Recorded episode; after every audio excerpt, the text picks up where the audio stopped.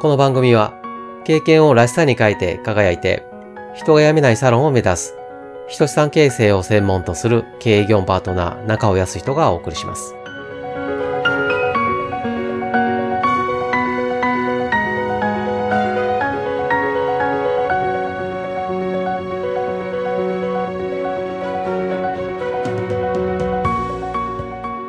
コミュニケーションを4つに分類した1つ、伝えるコミュニケーションについて話を進めましょう。自分が話し手となって主体的に働きかけることが伝えるコミュニケーションです。わかりやすく言うと、自分は話して、相手は聞き手となります。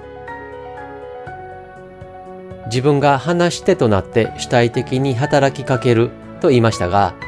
これは自分が話したいことを話すのとは違います。相手が聞きたいことを話すことが大切です。伝える場合も相手本位で考えなければいけないということです。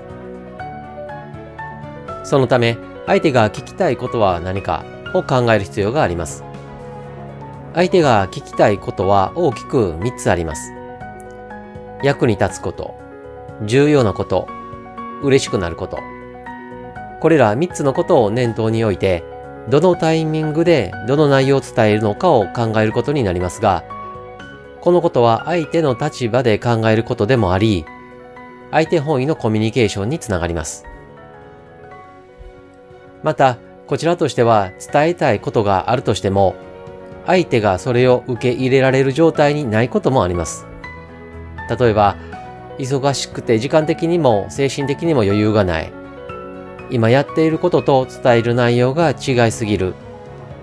相手との関係が良くないなどです。